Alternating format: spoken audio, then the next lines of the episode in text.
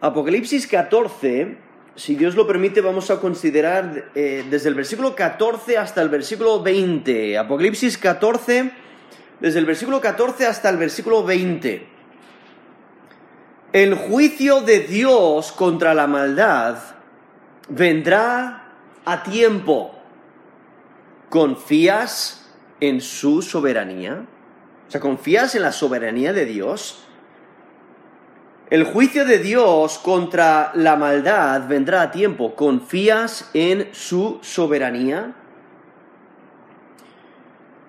Es fácil al ver el mundo que nos rodea, toda la injusticia que ocurre, es fácil dudar si realmente va a haber justicia, si el malo realmente va a recibir el juicio que merece.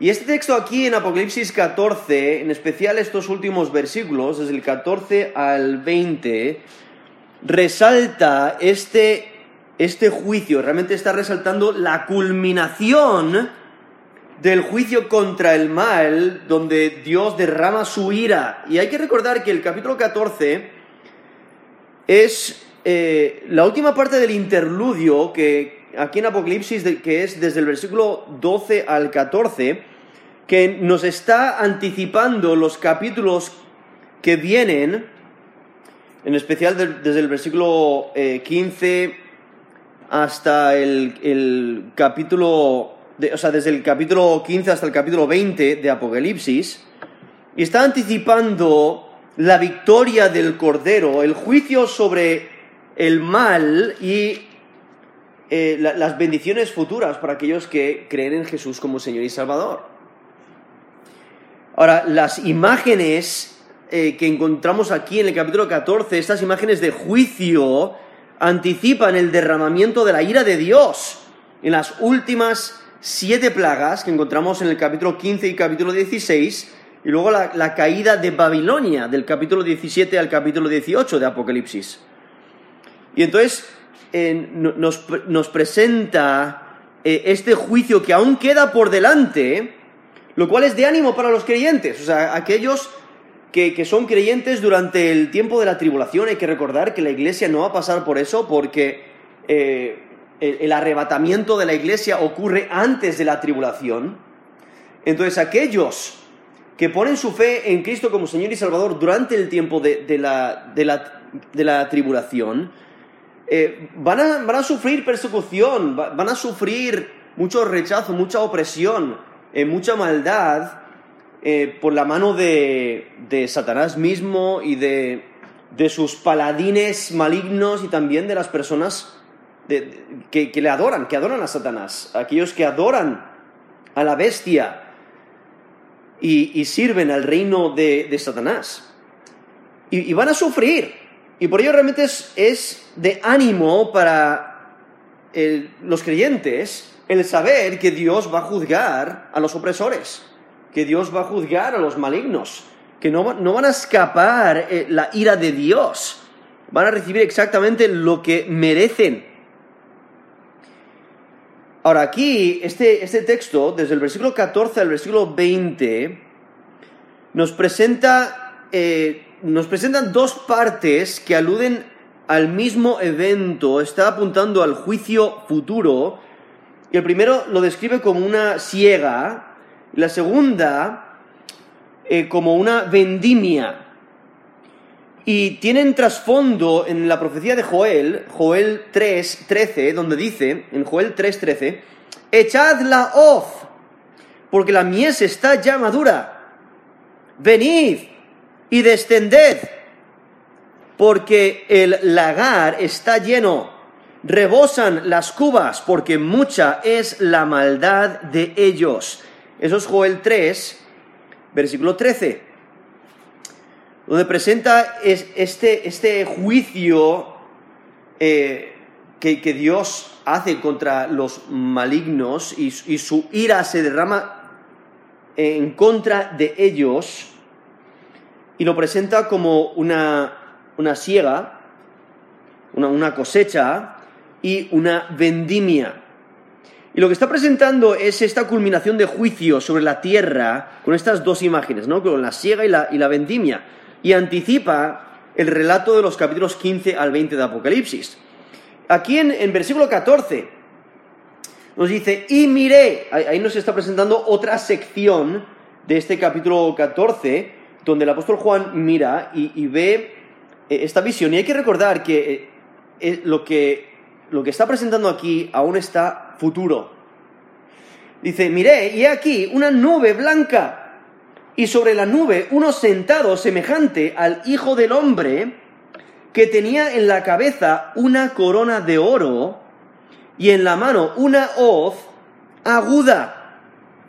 Y del templo salió otro ángel clamando a gran voz al que estaba sentado sobre la nube, mete tu hoz y ciega porque la hora de segar ha llegado, pues la mies de la tierra está madura. Y el que estaba sentado sobre la nube metió su voz en la tierra y la tierra fue segada. Salió otro ángel del templo que está en el cielo teniendo también una voz aguda. Y salió del altar otro ángel que tenía poder sobre el fuego y llamó a gran voz al que tenía la hoz aguda diciendo, Mete tu hoz aguda y vendime los racimos de la tierra porque sus uvas están maduras. Y el ángel arrojó su hoz en la tierra y vendimió la viña de la tierra y echó las uvas en el gran lagar de la ira de Dios. Y fue pisado el lagar fuera de la ciudad y el lagar salió sangre y del lagar salió sangre hasta los frenos de los caballos por mil seiscientos estadios he leído Apocalipsis 14 del 14 al 20 y en esta en la primera sección que encontramos desde el versículo 14 al versículo 16 vemos como que presenta aquí este juicio divino por medio de una ciega. Ahora nos dice en versículo 14 que lo primero que ve el, el, apóstol Juan es una nube blanca y luego ve sobre la nube a uno sentado semejante al Hijo del hombre. Ahora, hay algunos comentaristas que piensan que eh, eh, está hablando de, en, este, en esa frase hijo de hombre, simplemente está mencionando a otro ángel. Eh, porque en versículo 15 menciona otro ángel, como si lo comparase al, al, versículo 14, y de todas formas en el versículo 15 aparenta que recibe un mandato, o sea, recibe un mandato de parte del ángel, y tiene una función similar al ángel que sigue en versículo 17, entonces hay algunos comentaristas que piensan que esta figura es simplemente un ángel. Pero ese título es esencial cuando dice al Hijo del Hombre. Ese título es un título mesiánico que viene de Daniel 7. De todas formas, en Apocalipsis ya ha mencionado este título para referirse a Cristo. Tenemos ejemplo en Apocalipsis 1.13, donde nos dice, y en medio de los siete candeleros a uno semejante al Hijo del Hombre, vestido de una ropa que llegaba hasta los pies y ceñido por el pecho con un cinto de oro. Eso es Apocalipsis 1.13. Este título, Hijo de Hombre, al, al mismo tiempo implica su derecho de juez. O sea, Cristo tiene derecho de juez, nos dice en Juan 5.27, también le dio autoridad a hacer juicio por cuanto es el Hijo del Hombre. Entonces, en esta función de, juicio vemos a, este Hijo de Hombre, quien es Cristo, y aquí eh, a, a, Él es a quien se refiere este texto aquí en Apocalipsis 14, versículo 14, que el Mesías, ¿no? El Hijo del Hombre, Él es el que está sentado sobre la nube que aparece aquí en versículo 14. Y lo que hay que entender es que el ángel, que sí da un mandato, pero el mandato que él da no viene de su propia autoridad, sino que viene de Dios Padre. Simplemente el ángel que le comunica este mandato, ahí en versículo 15, él recibe el mandato de Dios Padre. Entonces, Cristo quien es Dios, es el Hijo del Hombre, Él está recibiendo instrucciones de Dios Padre a través de un ángel. Entonces recibe notificación por medio de un ángel de que es tiempo de segar, ¿no? El tiempo de la siega ha llegado.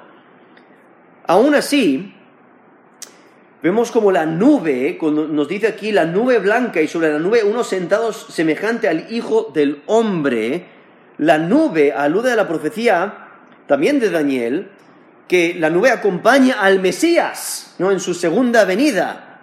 Nos dice Daniel 7, del 13 al 14, miraba yo en la visión de la noche y aquí con las nubes del cielo venía uno como un hijo de hombre que vino hasta el anciano de días y le hicieron acercarse delante de él, y le fue dado dominio, gloria y reino para que todos los pueblos, naciones y lenguas le sirvieran.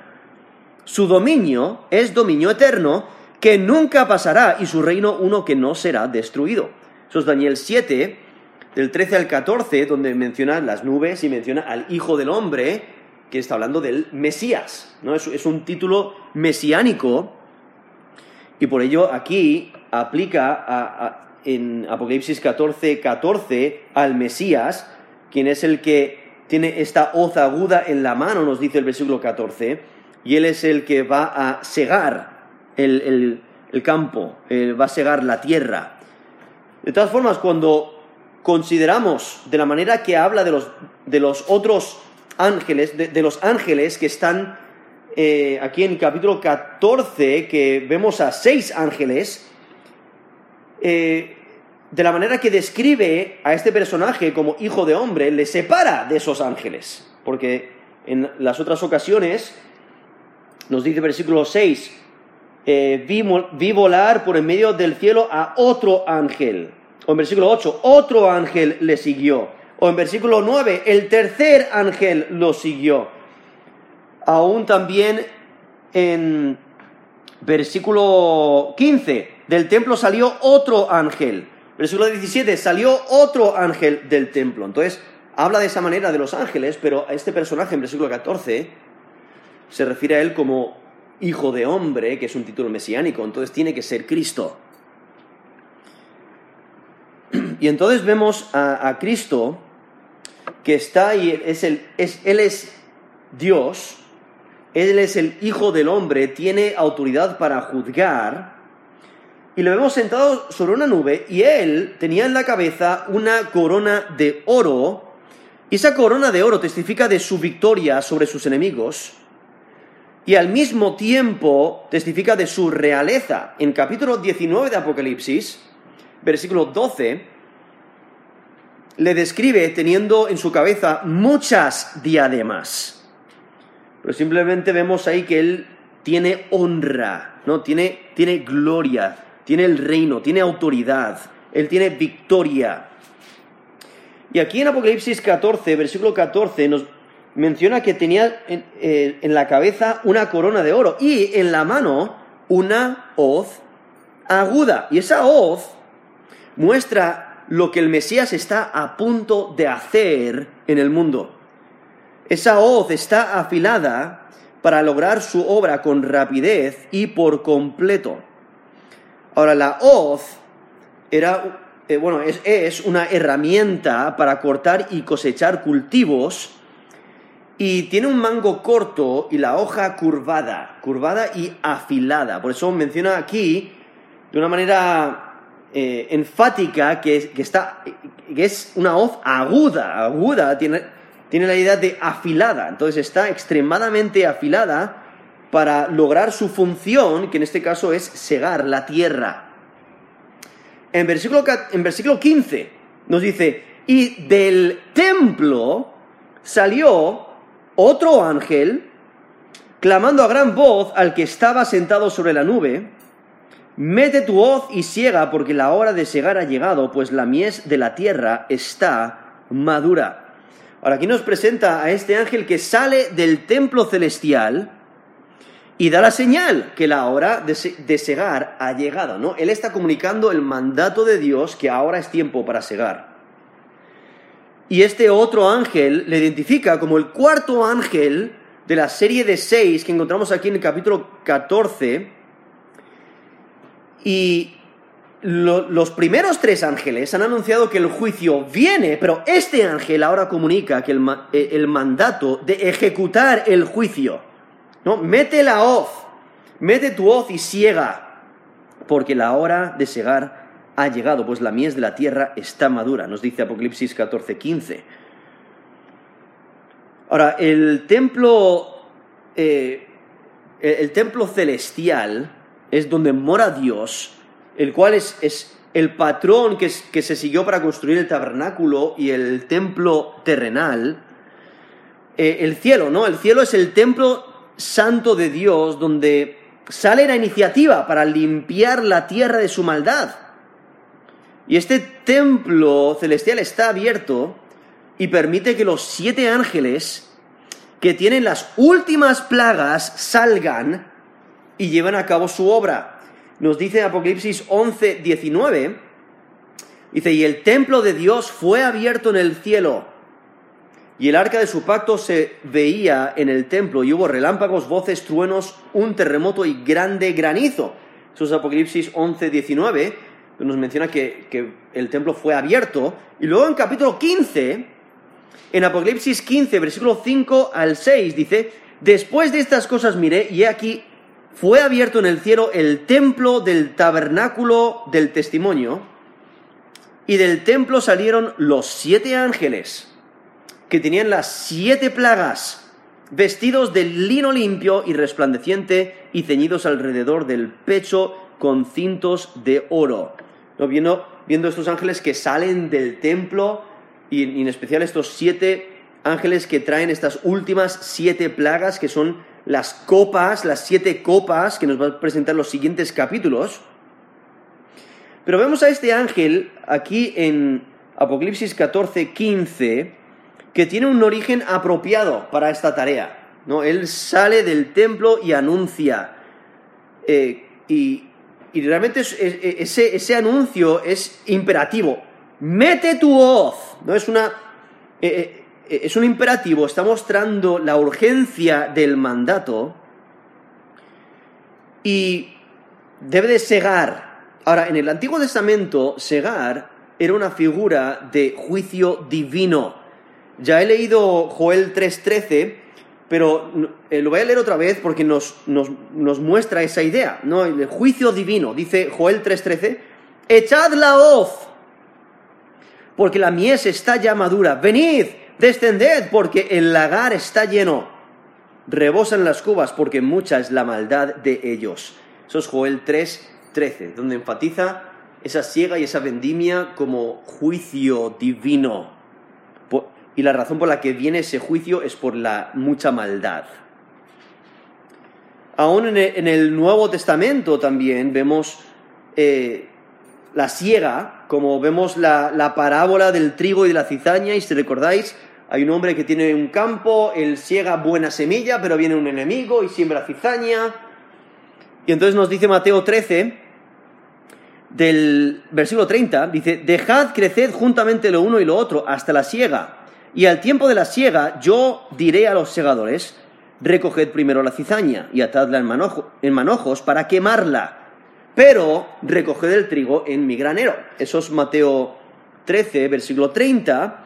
Y luego, saltando al versículo 37, Mateo 13, 37 al 43, dice, respondió a él y les dijo, el que siembra, aquí está Jesús explicando esa parábola, el que siembra la buena semilla es el Hijo del Hombre, el campo es el mundo, la buena semilla son los hijos del reino, y la cizaña son los hijos del malo. El enemigo que la sembró es el diablo, la siega es el fin del siglo y los segadores son los ángeles. De manera que, como se arranca la cizaña y se quema en el fuego, así será el fin de este siglo. Enviará el Hijo del Hombre a sus ángeles y recogerán de su reino a todos los que sirven de tropiezo y a los que hacen iniquidad. Y los echarán en el horno de fuego, allí será el lloro y el crujir de dientes. Entonces los justos resplandecerán como el sol en el reino de su Padre, el que tiene oídos para oír, oiga. Eso es Mateo 13. He leído el versículo 30 y luego del versículo 37 al 43, donde, donde presenta eh, esa ciega como que ocurre al final del siglo y entonces los, los que han puesto su fe y confianza en Jesús como Señor y Salvador son esa buena semilla que, que es recogida, ese, ese buen fruto que, que se recoge y disfrutan de- del reino de Dios y luego la cizaña que se recoge, como, como esa, como esa siega se recoge y se quema, ¿no? y, y los echan en el horno de fuego, allí será el lloro y crujir de dientes, nos dice Mateo 37, versículo 20, perdón, ve- versículo 42, eso es Mateo 13, versículo 42. Y entonces vemos esa, esa siega, ¿no? Hay algunos, cuando aquí en Apocalipsis 14, en esta sección de el- del 14 al 16, eh, esta siega, hay algunos que piensan que por las eh, eh, estas dos imágenes, una es una siega y otra es una vendimia que empieza ahí en Apocalipsis 14 desde el versículo 17 hasta el versículo 20. Algunos piensan que la siega se refiere a la recogida de los creyentes, o sea, de los santos, y la vendimia, porque es mucho más violenta, es la, se refiere al juicio sobre los incrédulos. Pero, como acabo de leer ahí en Mateo 13, eh, en, esa, parábola del trigo y de la cizaña, si, fuera el caso que la, la cosecha sería mixta de buena semilla y de cizaña, como nos presenta ahí el capítulo 13, ¿no? porque algunos piensan, usando textos como Mateo 9, 37 al 38, cuando dice, a la verdad la mies es mucha, más los obreros pocos, rogad pues al Señor de la mies que envíe obreros a su mies, lo presenta de una manera positiva, ¿no? La siega, la cosecha, y por eso lo ven como una, como, como que la cosecha es una figura de reunir a los elegidos, y por ello presentan que la cosecha es re- reunir a los elegidos y la vendimia es de, de los impíos, pero eh, realmente de la manera que lo presenta la escritura en esa parábola del trigo y la cizaña, pues normalmente en- en- hay, hay, hay un campo de siembra mixta y hay que separar, ¿no?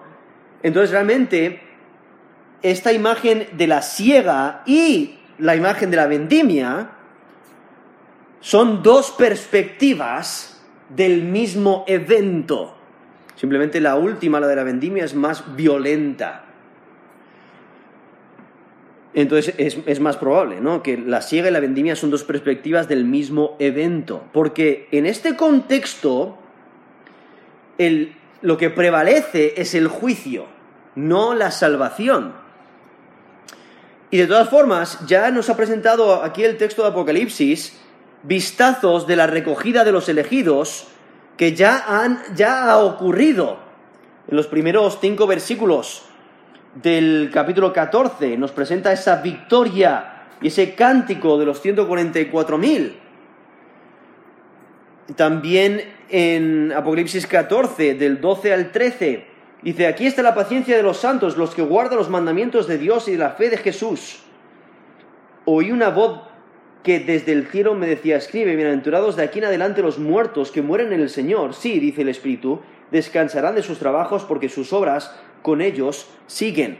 Y entonces, ya, ya hemos visto ahí en capítulo 14 eh, unos vistazos de la recogida de los elegidos. Entonces, estas cosechas, la, la- la siega y la vendimia, está hablando de juicio severo en contra de los incrédulos. Y estas dos imágenes, como mencioné antes, se basan en Joel. En ese texto ahí en Joel 3.13.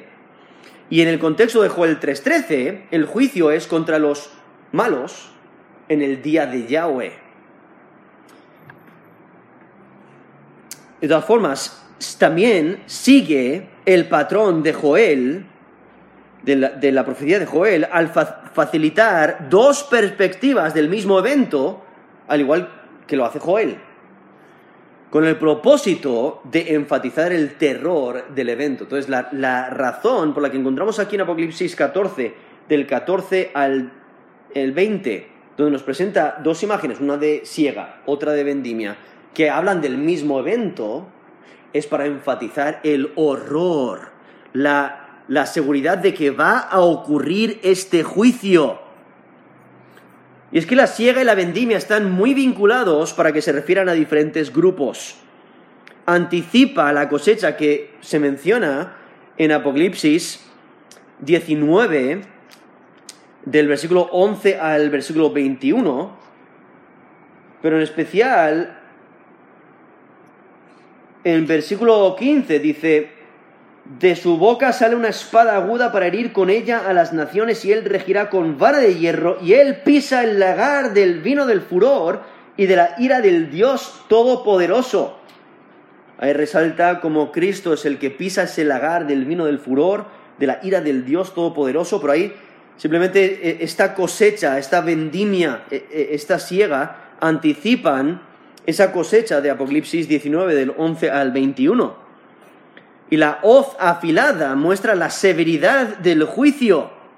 De todas formas, las diferencias entre, entre, la siega y la vendimia eh, no impiden que muestren juicio, juicio sobre los rebeldes. Y por ello aquí este ángel en Apocalipsis 14, 15 anuncia que el tiempo ha llegado. Lo cual está repitiendo un anuncio anterior, en versículo 7. Apocalipsis 14, 7 dice, temed a Dios y dadle gloria porque la hora de su juicio ha llegado. ¿No? Está, está repitiendo aquí en Apocalipsis 14, 15, está repitiendo ese anuncio anterior porque el juicio para el impenitente ha llegado. Y es porque la mies de la tierra está madura, nos dice la última frase del versículo 15. ¿no? Esa, es, esa es la razón eh, por la cual es tiempo de cosechar. ¿no? el, fruto está maduro. La cosecha ya está preparada y por eso ha llegado la, hora de cosechar bajo la soberanía de Dios. Un granjero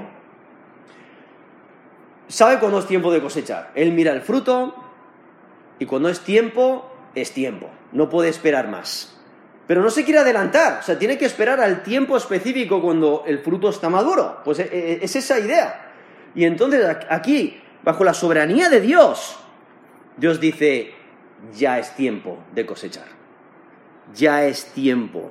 No se puede demorar más. Y por eso en versículo 16 dice, el que estaba sentado sobre la nube, quien es el Mesías, como hemos visto antes ahí en versículo 14, el que estaba sentado sobre la nube metió su voz en la tierra y la tierra fue segada. Entonces aquí vemos al Hijo del Hombre que responde a la señal del ángel de que debe de segar la tierra. Porque Jesús tiene la autoridad de hacer juicio por cuanto es el Hijo del Hombre, como mencioné antes ahí de, de Juan 5, 27. Y es que el Mesías pronuncia su veredicto al meter su voz en la tierra. Y habla en el pasado de eventos que aún están futuros para mostrar qué es lo que va a acontecer cuando transcurran, transcurran los eventos. Porque el juicio sobre los rebeldes de la tierra es seguro. No van a escapar. Y la brevedad de la declaración de la siega muestra lo repentino que es el juicio, porque nos dice aquí en versículo 16, el que estaba sentado sobre la nube metió su voz en la tierra y la tierra fue segada. ¿no? Lo dice muy rápido para decir, va a ser tan repentino que la gente eh, no va a tener escapatoria. En versículo 17 presenta la siguiente figura, donde dice, salió otro ángel del templo que está en el cielo teniendo también una hoz aguda. Ahora, aquí vemos esta segunda parte de la escena, ¿no? Esta imagen del juicio futuro como una vendimia. Y este quinto ángel de la serie, de, de seis que encontramos aquí en Apocalipsis 14, también viene del templo. Y este ángel viene a recoger la vendimia. Ahora, la vendimia que nos presenta aquí es mucho más intensa que la siega, es mucho más violenta, porque luego en versículo 19 vemos que recogen las uvas, pero también son pisadas, en versículo 20. Y entonces por eso es una imagen mucho más violenta que el de la, la siega. Ahora, eh, Mateo menciona eh, que los ángeles también tienen funciones de, castigadores de los impíos. En Mateo 13, del 41 al 42, dice, enviará el Hijo del Hombre a sus ángeles y recogerán de su reino a todos los que sirven de tropiezo y a los que hacen iniquidad y los echarán en el horno de fuego. Allí será el lloro y el crujir de dientes. Eso es Mateo 13, del 41 al 42 en el versículo 49 del mismo capítulo, Mateo 13, 49, dice, así será el fin del siglo, saldrán los ángeles y apartarán a los malos de entre los justos y los echarán en el horno de fuego, allí será el lloro y el crujir de dientes. Eso es, perdón, eso es Mateo 13 del 49 al 50. Entonces ahí simplemente menciono esos dos textos en Mateo 13 para ver que los ángeles también tienen función de castigadores de los impíos. Y por eso vemos aquí los ángeles. En Apocalipsis 14, en versículo 17, vemos a este ángel que también tiene una voz aguda, esa herramienta para trabajar los diferentes cultivos eh, con esa, hoja curvada y afilada, viene y, nos, y, y recibe un mandato en versículo 18 para meter su hoz y vendimiar. En versículo 18 dice, y salió del altar, otro ángel. Aquí vemos el sexto ángel en versículo 18, que viene del altar celestial e indica el tiempo para vendimiar. Ahora, el altar que menciona es el altar del incienso. Ya ha aparecido varias veces en Apocalipsis. Uno de los lugares en Apocalipsis 8.3 dice, otro ángel vino entonces y se paró sobre el altar con un incensario de oro y se le dio mucho incienso para añadirlo a las oraciones de todos los santos sobre el altar de oro que estaba delante del trono. Eso es Apocalipsis 8, versículo 3. Entonces menciona ese altar de incienso. En versículo 5 de Apocalipsis 8, vemos a, ese ángel que toma el incensario y lo llenó de fuego del altar y lo arrojó a la tierra y hubo truenos y voces y relámpagos y terremotos. Vemos ese, juicio que viene sobre la tierra, cuando el, ángel echa, eh, arroja ese fuego sobre la tierra, lo, lo cual probablemente este ángel, porque aquí en Apocalipsis 14, 18 nos dice que este ángel, este sexto ángel, tenía poder sobre el fuego. Entonces lo más probable es que se refiera a este mismo ángel que encontramos ahí en Apocalipsis 8:5, que eh, tomó el incensario, lo llenó de fuego y lo arrojó eh, sobre la tierra. Eso es en Apocalipsis 8:5. Entonces lo más probable es que sea este mismo ángel, lo cual tiene conexión con las oraciones imprecatorias de los santos. O sea, las oraciones de los santos eh, tienen una función muy importante para que vengan los juicios de Dios. están orando para que Dios les vindique y que Dios haga justicia y que los malos reciban lo que merecen. Y por ello aquí vemos que tiene una función muy importante en que venga el, el juicio, lo cual con gran voz, este ángel nos dice, a gran voz, llamó a gran voz al que tenía la hoz aguda, diciendo, mete tu hoz aguda y vendimia los racimos de la tierra, porque sus uvas están maduras. Entonces, ese mandato tiene dos partes, ¿no? Debe de meter su hoz aguda y vendimiar los racimos. Y está indicando ah, de, una manera similar ¿no? a, la, a la figura anterior de que el tiempo para segar o para vendimiar es, eh, es ahora, ¿no? Ha llegado.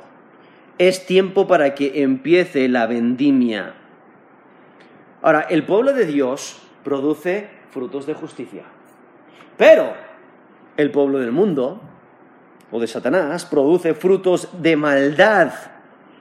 Y por eso aquí presenta a, esta, a los impíos que ya han madurado en su fruto, su fruto de maldad, o sea, el fruto de, maldad ha alcanzado madurez, por eso es, es tiempo para la cosecha, es tiempo para vendimiar,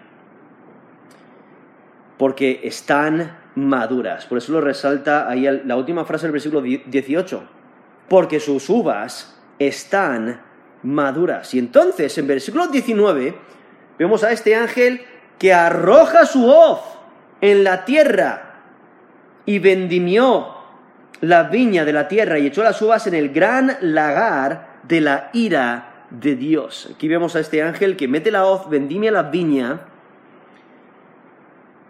Ahora, lo que hay que entender, aquí especialmente en, cuando habla de la viña, en, en, las escrituras a veces Dios habla de su propio pueblo, o y, y aun del pueblo de Israel, como una viña, como por ejemplo en Isaías 5, del 1 al 7. Pero en este contexto, aquí en Apocalipsis 14, está hablando de los enemigos de Dios, porque ellos son los que reciben la ira de Dios. Y es que la viña ha producido el fruto incorrecto y por eso debe ser pisoteado en el gran lagar que es la ira de Dios. Ahora, es una imagen similar a la que se encuentra en el Antiguo Testamento.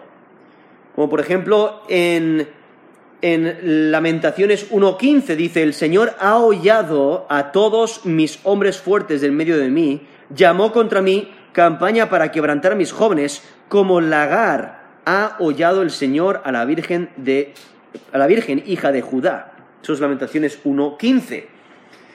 Ya he mencionado Joel 3.13, pero es esencial porque estas dos imágenes eh, eh, que, que, nos presenta aquí en este texto se basan ahí en Joel 3.13, donde dice, echad la hoz, porque la mies está ya madura, venid, descended, porque el lagar está lleno, rebosan las cubas, porque mucha es la maldad de ellos.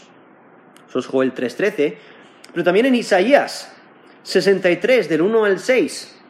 Isaías 63, versículo 1. ¿Quién es este que viene de Edom, de Bosra, con vestidos rojos? Este eh, hermoso en, en su vestido, que marcha en la grandeza de su poder. Yo, el que hablo en justicia grande para salvar. ¿Por qué es rojo tu vestido y tus ropas como de, del que ha pisado en lagar?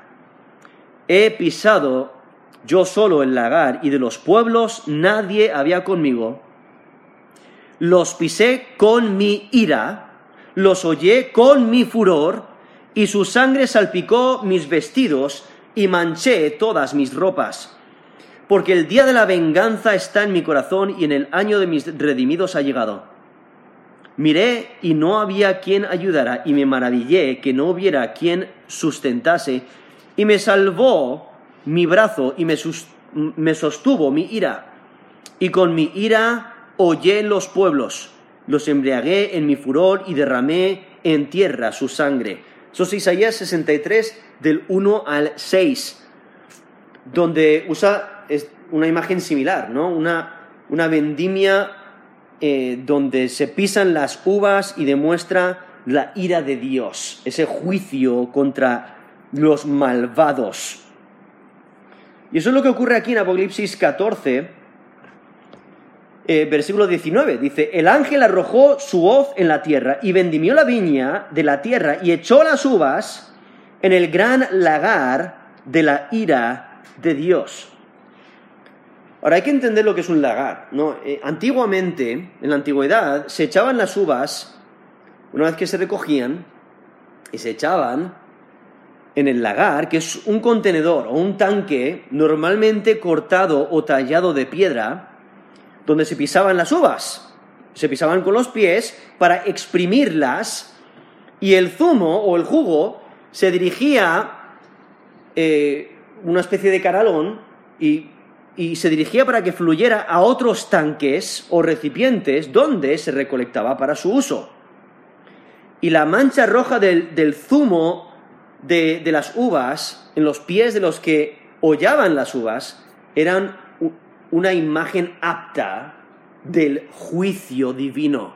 Y por eso aquí lo presenta de esa manera, ¿no? Porque pisa las uvas les exprime y está derramando su ira sobre ellos. Como mencioné antes, en Apocalipsis 19:15 presenta al Mesías pisando el lagar.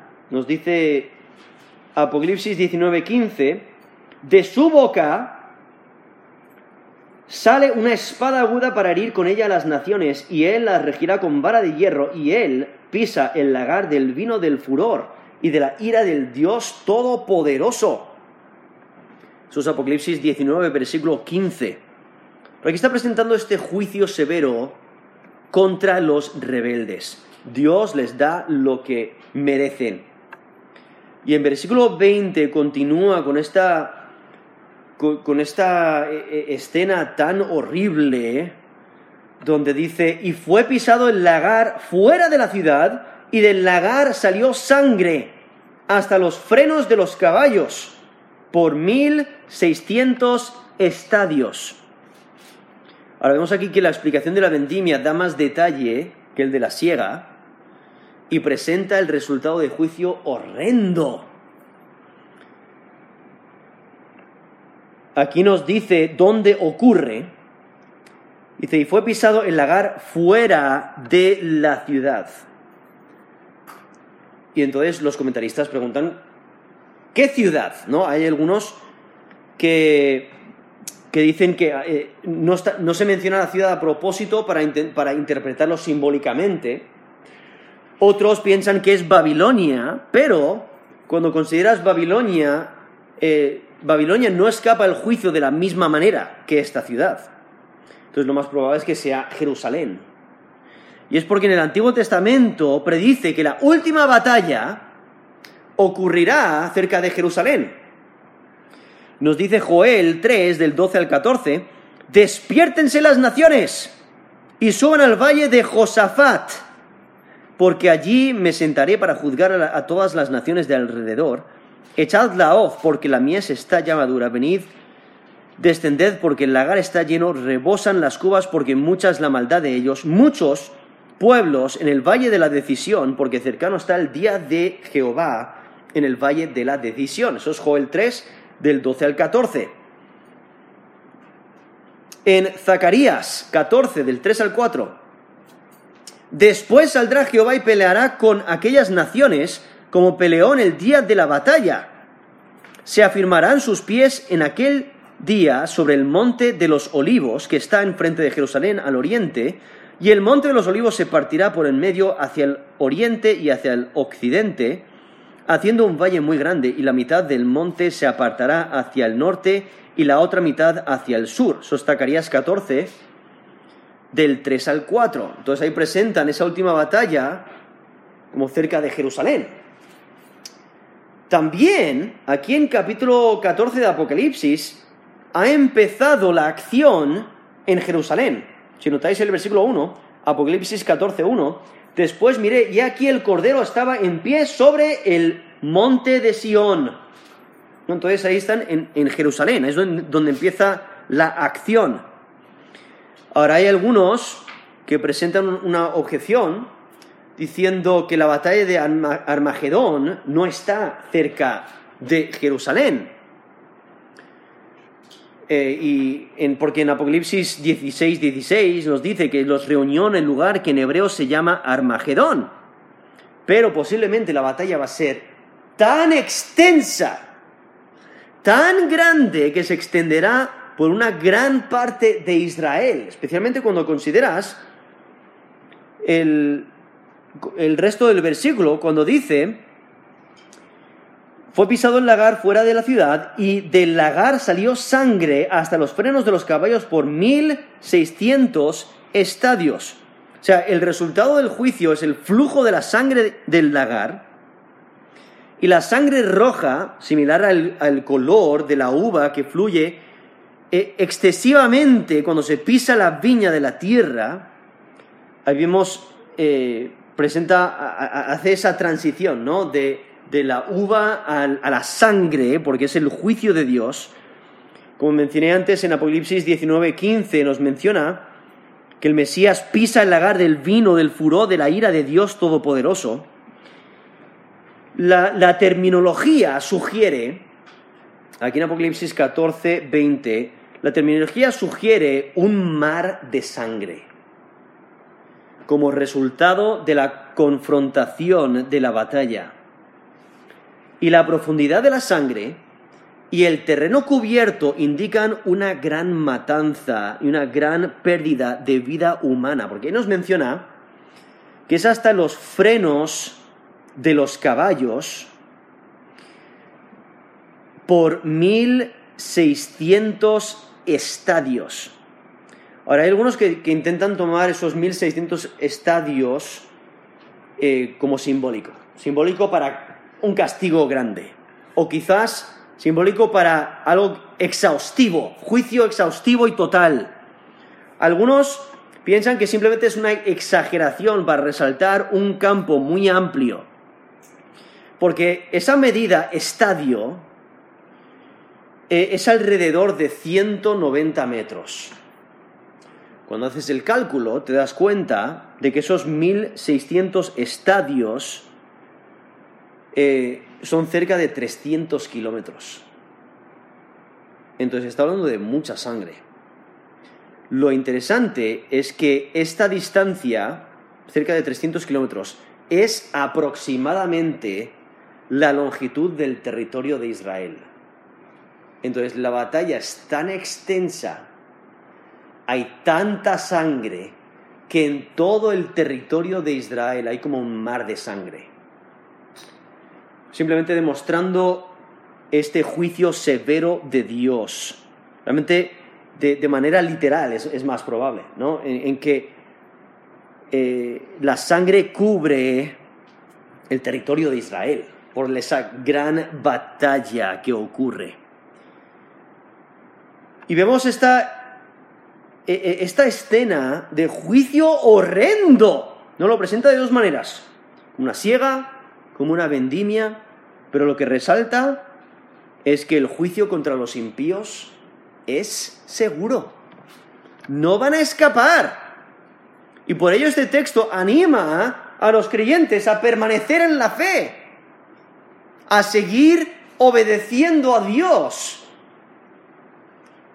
aunque sea difícil, aunque la persecución incremente, aunque te rechacen, sigue siendo fiel a Dios, sigue obedeciendo al Evangelio, sigue obedeciendo a Dios. Porque el juicio de Dios contra la maldad vendrá a tiempo. O sea, va a venir. Cuando Él determine que el fruto ya está maduro. Va a venir. No se va a demorar. Y el impío va a recibir lo que merece. Va a recibir la ira de Dios. Y como os presenta los siguientes capítulos, van a, van a pasar la eternidad en el lago de fuego. Y por eso merece la pena seguir a Cristo. Merece la pena por nuestra fe y confianza en Él como Señor y Salvador, y obedecerle y permanecer en la fe. Pero debemos de seguir confiando en la soberanía de Dios. Él sabe lo que hace, descansemos en su soberanía, en su control, en que Él va a juzgar al malvado. Ningún malvado, ningún impío va a escapar, va a recibir la ira de Dios. Y este juicio va a ser horrendo. Así que permanezcamos siendo fieles a Dios, obedeciendo a nuestro Señor. Vamos a terminar en, oración.